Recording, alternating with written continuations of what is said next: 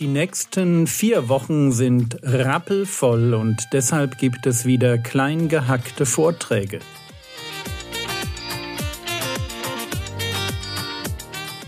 Theologie, die dich im Glauben wachsen lässt, Nachfolge praktisch, dein geistlicher Impuls für den Tag. Mein Name ist Jürgen Fischer und ihr hört die Vorträge zum Titusbrief von der Jugendpfingstfreizeit der Allgäuer Gemeinden. Ein Mangel an Disziplin, ein Mangel an Selbstbeherrschung zeigt sich auf unterschiedlichste Weise. Und wenn du das Problem hast, das ist ja auch eine Frucht des Geistes, das heißt, du musst das nicht von Natur aus mitbringen.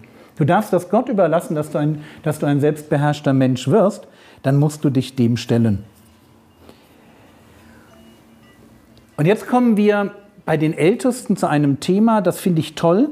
Und da merkt man auch, warum das hier in Kreta so wichtig ist. Das heißt, der an dem der Lehre gemäßen zuverlässigen Wort festhält. Ein Ältester ist in puncto Wissen um biblische Lehre ein absolutes Vorbild. Wenn hier steht, an dem der Lehre gemäßen zuverlässigen Wort, dann wird klar, dass Lehre hier ein Begriff ist, das ist die Lehre der Apostel oder die Lehre Christi und der Apostel. Das ist eine, ein Korpus von Lehraussagen, die man irgendwie fassen kann, wo man sagen kann, das ist Lehre der Apostel. Das gilt es zu bewahren. Das ist der Lehre gemäßes, zuverlässiges Wort. Ein Ältester muss also jemand sein, der nicht bei jedem neuen theologischen, was es da einfach gerade neu gibt, der, der so neuer Trend, und davon kommt ja jedes Jahr, gibt es immer wieder einen neuen Trend. Aktuell gibt es Trends in Richtung so ein bisschen mehr, mehr esoterisches Gedankengut in die, in die Gemeinden reinkommen lassen. Oder es gibt so liberales Gedankengut, was gerade reinkommt. Wir haben auch Leute, die im Internet sagen, wir müssten noch den Sabbat halten. Das wäre eine coole Idee, was in die Gemeinden reinkommt. Also dieser ganze Unsinn, wenn der kommt, dann muss ein Ältester sich hinstellen und muss ganz freundlich sagen, Unsinn. Und wenn du fragst, warum, sagt er, schau her, hier, mach mal meine Bibel auf, eins, zwei, drei, Unsinn. Und dann weißt du, super, der hält das fest. Wenn der einfach immer mitgeht, wenn er wie so ein Fähnchen im Wind einfach immer so, du weißt nicht, gestern hat er noch das geglaubt, mal schauen, was er morgen glaubt. Der ist nicht geeignet. Bedeutet für euch aber, weil das ist ja das Vorbild, ihr müsst für euch überlegen, wie kriege ich das hin, dass ich jemand werde, der Lehre in ihrer Gesamtheit versteht? Und wie schaffe ich das, diese Kernaussagen, die in der Bibel drinstehen, also die wichtigen Lehraussagen, für mich zu bewahren? Und das kriegst du eben nicht dadurch hin, dass du einfach nur oberflächlich, unstrukturiert deine Bibel liest. Da kommt dann wahrscheinlich rein, dass du Themenstudium machst, dass du dir die Frage stellst, wo finde ich die Themen, die es zu studieren gilt? Wie studiere ich sie? Da kommt dann rein, dass du auch mal ein Buch über Theologie liest, über Systematik liest. Da muss man sich schon ein bisschen reinfuchsen. Das ist dann nicht mehr ganz so einfach. Von einem Ältesten kannst du das erwarten, aber ich würde auch euch dazu raten, sowas, so wenigstens so eine kleine Art von Plan zu haben. Zu sagen, okay, wenn ich die nächsten zehn Jahre Bücher lese, ich kann die lesen, die Jochen mir empfiehlt. Aber ich sollte zusätzlich vielleicht, zumindest wenn ich über 20 bin, dann sollte ich anfangen, mir mal so einen Plan zu machen, was gibt es noch? Und sollte mal ein Buch Einführungsliteratur zum Neuen Testament, Einführungsliteratur Altes Testament, mal was zum Thema Systematik, Dogmatik, mal roter Faden durch die Bibel, ja, das sollte man irgendwann mal einfach gelesen haben. Und wenn ihr denkt, du spinnst, dann sage ich dir, wer von euch eine Ausbildung macht oder ein Studium, geht genau so vor. Kein Stück anders. Du musst das einfach nur nach oben skalieren und sagen, das mache ich die nächsten 10, 15 Jahre. Ich lese einfach jedes Jahr ein gutes Buch. Das ist nicht so viel. Und dann tausche ich mich mit Leuten drüber aus und da kommt dann die eigene Persönlichkeit mit rein. Für Älteste ist das wichtig, sich auf diese Weise auszukennen, damit er fähig sei, heißt es hier, sowohl mit der gesunden Lehre zu ermahnen, ich muss auf Leute zugehen können und sagen können, da liegst du falsch, als auch die Widersprechenden zu überführen. Das heißt, es wird in der Gemeinde immer Leute geben, die sagen, ich lasse mir von dir nichts sagen, das, was du sagst, das stimmt doch gar nicht.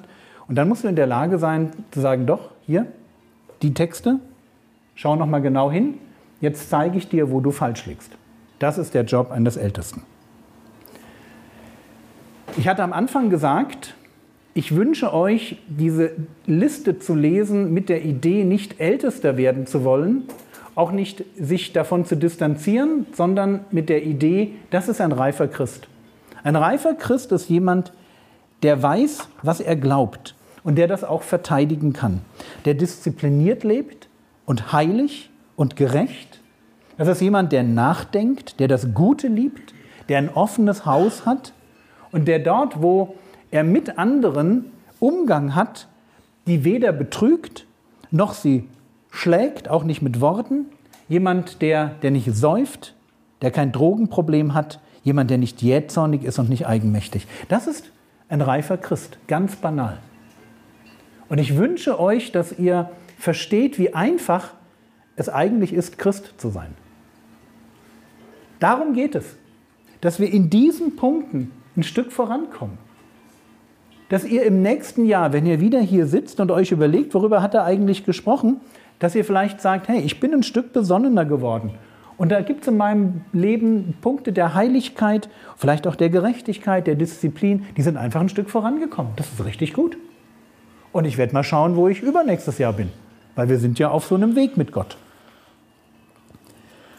Jetzt kommt die Begründung dafür, dass die Ältesten natürlich in jeder Gemeinde, aber hier besonders in Kreta so wichtig sind. Es gibt ein Problem. Titus 1, Vers 10, denn es gibt viele Aufsässige. Aufsässige, das sind die Leute, die sich eben nicht unterordnen wollen. Und dann werden die noch ein bisschen freundlich beschrieben, hohle Schwätzer und Betrüger. Ihr merkt schon, ein hohler Schwätzer, alleine das Wort, da sagt jemand was, er redet Worte, aber die, das, was er redet, das ist einfach nur falsches Zeugs. Das ist nicht wahr. Das ist Lehre ohne, ohne Nährwert. Der, der, erzählt dir jemand was, aber du kannst das, was er da sagt, einfach in die Tonne treten. Das hat null Bedeutung. Das sind sogar Betrüger. Betrüger deshalb, weil Leute daherkommen und sagen, ich bringe dir so etwas wie christliche Lehre, bitte bezahl mich dafür, aber in Wirklichkeit kriegst du überhaupt nichts. Also du kriegst schon was, was sich christlich anhört, nur das ist halt dummerweise nicht brauchbar. Das ist halt nicht wirklich Christentum. Und jetzt sagt er hier besonders die aus der Beschneidung.